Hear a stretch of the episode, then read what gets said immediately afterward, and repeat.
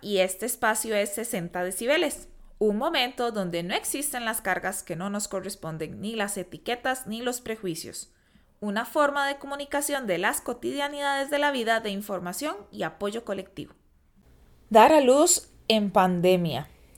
Si bien ya es complicado muchas situaciones con los hijos en la casa y logramos algunas veces mejor que otros, controlarlos dentro de la casa. No es lo mismo tenerlos, digamos, que ya grandes, que puedes darles ciertas eh, actividades para que realicen la escuela, otras maniobras, que estar embarazada y saber que hay que salir para meterse al hospital. Y vean, yo tengo cero quejas con el hospital porque cuando yo tuve a mi hija a mí me trataron súper bien, me fue requete bien, no observé nada malo eh, a ninguna de todas las que estábamos ahí, pero no deja de ser preocupante el tener que salir de tu casa meterse ahí pensando que hay alguien, que hay alguien con el virus, que cómo se transmite, así como en cualquier otro lugar. O sea, si ya algunas, supongo que mucho nos da pánico salir e infectarnos porque así somos. Ahora imagínate en el hospital, donde ya de por sí, aunque es un lugar muy limpio, siempre es un lugar donde siempre hay de enfermedades, virus y bacterias, ¿verdad?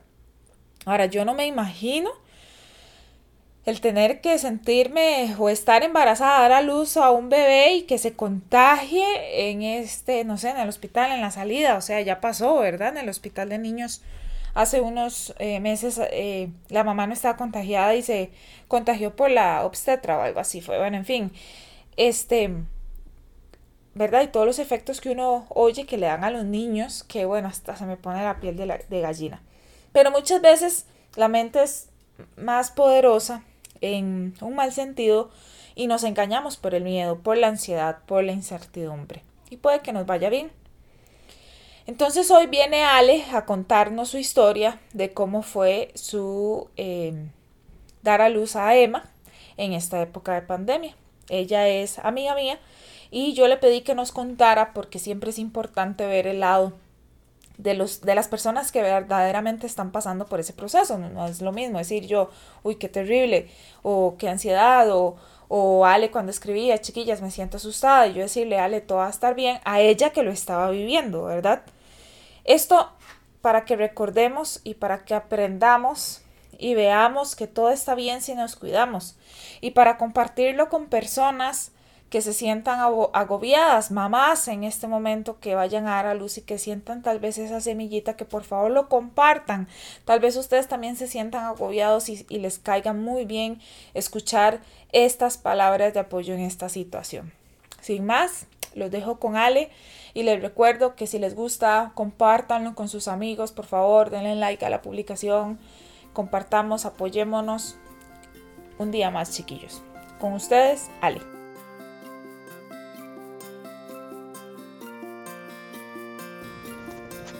Hola, espero que estén muy bien.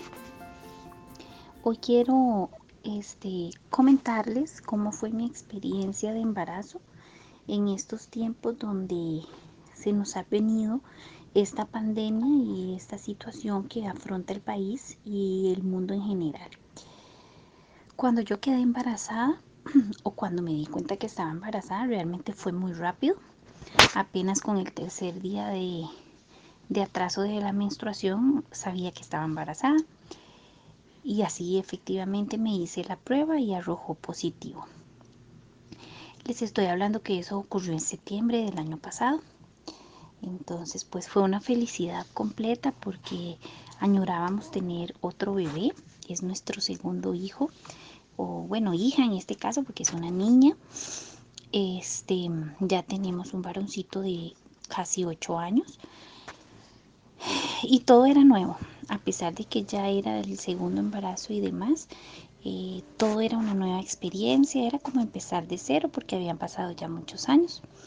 El niño ya estaba bastante grande, entonces prácticamente es, eh, pues hacía todo muy independiente. Ya yo no tenía que, que estar pendiente 100% de él. Este, bueno, y así transcurrieron las primeras semanas de embarazo, muy ansiosos por saber qué era. Nos hicimos la prueba de ADN este, en la sangre de la mamá, ¿verdad? En mi caso, ¿verdad? Me sacaron sangre y así supimos que, que iba a ser una niña, ¿verdad? Entonces aún más fue como eh, más grata la espera, ¿verdad? De saber que venía una chiquita en camino y que lo añoraba mi corazón y el de mi pareja, ¿verdad? Era, ese era nuestro sueño de que fuera una niña y pues así se nos concedió, ¿verdad? Entonces estábamos demasiado felices. Eh, pasaron los meses, llegado diciembre, este, se empezaron a escuchar cosas, ¿verdad? Que estaban pasando en, otras partes del mundo, pero nunca, nunca eh, pasó por mi mente que, iba a pasar todo lo que ha pasado hasta el día de hoy. Em, ya entró febrero, yo soy maestra y este pues ingresé a trabajar muy contenta porque yo sabía que ya en mayo yo obtenía mi licencia de maternidad y me podía ir a descansar y a esperar que naciera la bebé. Les voy a ser muy sincera, desde el primer día que supe que estaba embarazada, eh, tuve mucho miedo, tenía mucho, mucho miedo de ir a tener a mi bebé, tenía miedo de morir en el parto, de que a mi bebé le pasara eh, algo malo o que muriera en, en, un caso ya muy fatal. Eso me mantuvo con mucho estrés durante todo, todo el embarazo. Este, al día los controles prenatales, tanto en el seguro como en la parte privada. Este, muy contenta, todo iba bien. Y este, ya en enero se empiezan a comentar, ¿verdad? La situación de, de la pandemia que nos acechaba. Y este, a escaso un mes de haber iniciado mi labor, ¿verdad? En el trabajo, las clases con la escuela, pues se suspenden, ¿verdad? Y hasta el día de hoy, pues así ha sido. Eh, fue muy duro, fue muy duro, este, yo estaba deseando descansar, pero no hacerlo de esta forma, ¿verdad? ¿En qué sentido fue muy duro? Bueno, el susto primero de saber que tenía que ir al hospital a tener a la bebé y, ¿verdad? y toparme con que pues es un virus que evidentemente puede estar en cualquier lugar y uno piensa mucho en el hospital, en el trato, en si la persona que me está atendiendo eh, pues tiene el virus o, o qué pasa, o cuáles son los protocolos. Todo era una incertidumbre. Hubieron días donde yo lloré y yo decía, Dios mío, ¿qué hago? O sea, yo no quiero salir de mi casa. Eh, realmente, ¿verdad? Lo que llamamos cuarentena, yo pasé aquí en mi casa. Salí solamente en dos ocasiones antes de que la beba naciera. Eh, y fue porque en, como no pudimos hacer, teníamos todo planeado para el baby shower y como no lo pudimos hacer, cancelamos todo y la plata que íbamos a invertir en el baby shower la utilizamos y nos fuimos a diferentes tiendas de bebé a comprar todo lo que este Emma, que es mi hija, eh, va a necesitar, ¿verdad? Entonces esas fueron las únicas dos ocasiones donde salí a dos tiendas diferentes y ahí en, entre esas dos tiendas compré todo lo que la bebé iba a necesitar. Fueron mis únicas dos salidas hasta el día que Emma eh, decidió nacer la niña se adelantó. Entonces yo andaba acá cerca de mi casa en la pulpería. Nunca había salido, ¿verdad? Y fui por un paquete de tortillas. Y eh, ya pagando, ¿verdad? Eh, a la señora de la pulpería, este, se me reventó la fuente. Y yo dije, ya van a ser. Entonces vine a mi casa, me alisté, me bañé. Lo último que pasó por mi mente ese día fue acordarme que estábamos en medio de una pandemia mundial me bañé tranquila, me alisté, hasta tuve tiempo de maquillarme, ¿verdad? Y me fui para, la, para el hospital, eh, me internaron inmediatamente, pero no tenía contracciones ni tenía dilatación, por lo que se procedió a hacer una cesárea y principalmente por que este mi hijo mayor también fue cesárea entonces gracias a Dios topé con la suerte de que no me este, no me hicieron ahí como batallar, que llama uno, ¿verdad? Sino que inmediatamente. Entonces ese día yo ingresé al hospital como entre mm, ocho y media y nueve y media de la mañana, más o menos. Ingresé, me internaron, ya me alistaron para la operación. y a la 1 y 56 de la tarde del 26 de mayo Emma estaba naciendo. Este, posterior a eso me fui a la sala de recuperación, todo ahí mismo, porque antes eh, lo trasladaban a una otra parte del hospital, lo recuerdo con mi hijo mayor, esta vez no, yo salí de la sala de operaciones y me metieron a, a un cubículo a la par, a recuperación, y de ahí me pasaron al salón donde están las mamás que tienen ya sus bebés. Y como al ratito, yo calculo que tal vez una media hora lo más, me estaban llevando a la bebé, ¿verdad? Entonces, este, y ya ahí estuvimos, este, todo el resto de la tarde, como desde las 3, 4 de la tarde que salimos de recuperación y, y me llevaron a la gordita hasta el día siguiente a mediodía cuando me dijeron usted mamá y su bebé ya tienen la salida sí mucho protocolo, en realidad como era en mayo todavía no había como tanta restricción, entonces si habían personas que no, digamos, eh, gente de ahí, del hospital, eh, muy pocas vi con mascarilla, pero sí con protocolos cuando, cuando pasan a revisar a bebé y a mamá. Los doctores revisaban a, a una mamá y a su bebé, iban y se lavaban las manos, venían, revisaban a otra, iban y se lavaban las manos. ¿Verdad? Este, y siempre manteniendo como una distancia entre mamá este, y médico, ¿verdad? Eh, al bebé sí lo manipulan, pero como se lavaron las manos, y en mi caso a mí también, porque me tenían que revisar las cesáreas, si me dolía, si no me dolía, etcétera. Este, y gracias a Dios, al día siguiente yo tuve la salida, me vine para la casa.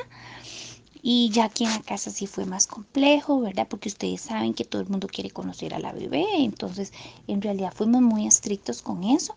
Aún así vinieron este, los abuelitos por parte del papá y una hermana del papá a conocer a la bebé este, en el transcurso de los primeros días, de la primera semana.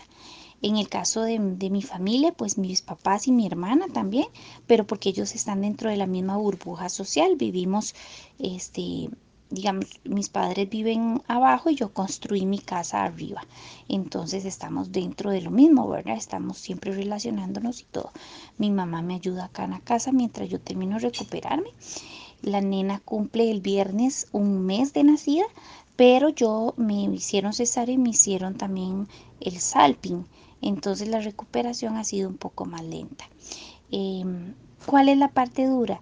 Ok, psicológicamente hablando, este, esa ha sido la parte más dura. Físicamente el dolor va pasando con los días, es llevadero, uno puede em, tomar medicamento que manda el doctor y demás para los dolores.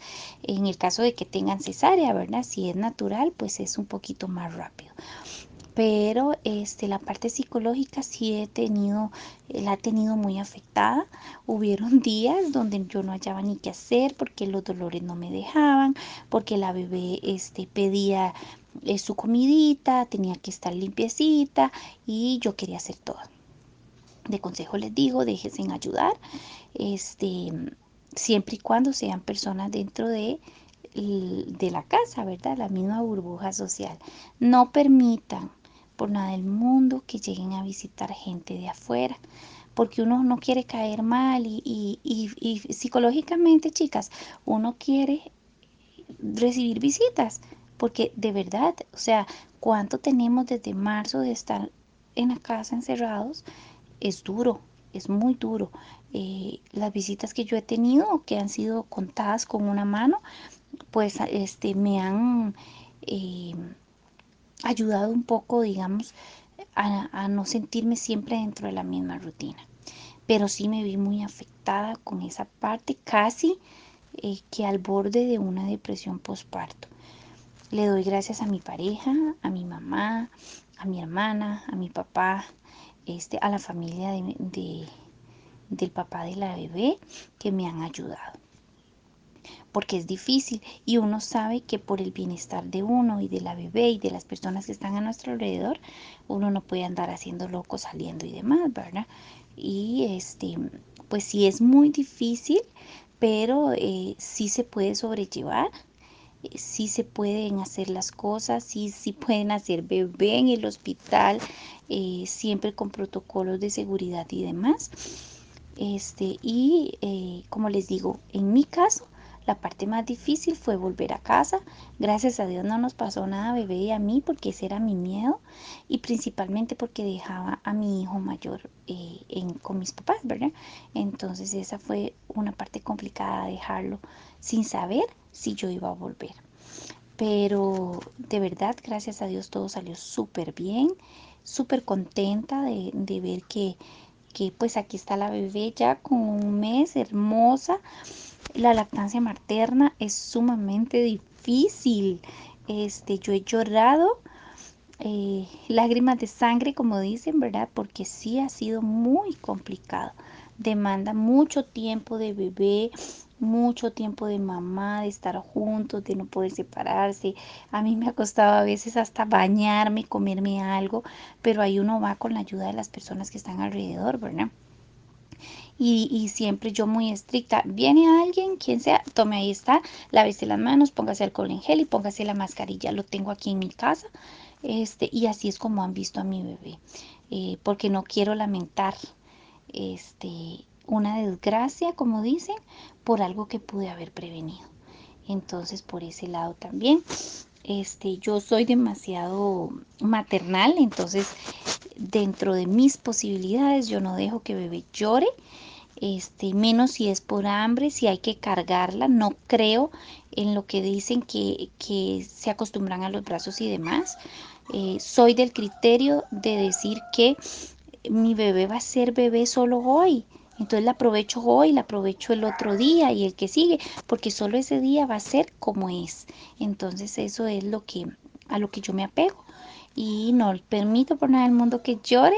Si llora es porque hay que cambiarla y en ese trayecto llora para bañarla porque le da mucho frío, pero mientras yo la pueda tener cargada en mi pecho, mientras yo pueda seguir dando de mamar, así me haya costado lágrimas de sangre, la lactancia materna lo voy a seguir haciendo. ¿Por qué? Bueno, principalmente porque este, si Dios así lo quiere, va a ser mi, mi, última hija, o sea, ya yo estoy operada para no tener más hijos, como les digo, si Dios lo permite, porque para Dios no hay nada imposible. Y este, y también porque este, confío plenamente en que bebé requiere de todas las cositas bonitas y todo el amor que nosotros como mamá le podamos dar. Aprovechando que estamos en estos tiempos y que estamos en la casita, pues no queda más que darles todo el amor del mundo, nada nos precisa, ni mucho menos. Y entonces este de consejo les digo, eh, tengan mucho, mucha paz en sus corazones, confíen en Dios, eh, ir al hospital es seguro eh, hay protocolos, ahora son más estrictos porque la situación ha, avanzado, ¿verdad? Eh, como les digo, bebé nació en mayo, hace un mes, entonces pues en un mes han pasado muchas cosas. Pero estén tranquilas y este orar mucho, pedirle mucho a Dios que las cosas salgan bien, porque la parte complicada realmente es cuando volvemos a casa con bebé y este hay que lidiar con muchas cosas, ¿verdad? Eh, con familia que quiere llegar a conocer, este uno recuperándose, bebé que requiere 100% de mamá, la lactancia materna, si es que la van a realizar. Yo estoy haciendo lactancia materna en eh, como les digo, cada vez que ella me pida no tiene un horario a libre demanda. Entonces, este, pues todo eso es parte de, ¿verdad? Y eh, en estos tiempos tan difíciles, pues se complica aún más. Pero créanme que todo, absolutamente todo lo que les he contado vale la pena porque el resultado en este momento que les estoy hablando lo tengo yo en mi pecho. Está recostadita, bien dormida, limpiecita, cambiadita, comidita y eso no tiene precio. Entonces, estén tranquilas, espero que esto que les haya contado este, les, les sirva este, y yo sea un, apoyo eh, para ustedes, y que se sientan más tranquilas cuando van a ir a dar a luz. Y créanme que estos bebés nacidos en esta pandemia son bebés con mucha luz, son bebés, son angelitos que Dios nos mandó para decirnos, o sea, todo va a estar bien, no va a pasar nada. Entonces las invito a tener mucha paz en sus corazones y que todo va a salir bien. Esta es la de hoy y nos oímos el próximo martes en 60 decibeles. Chao.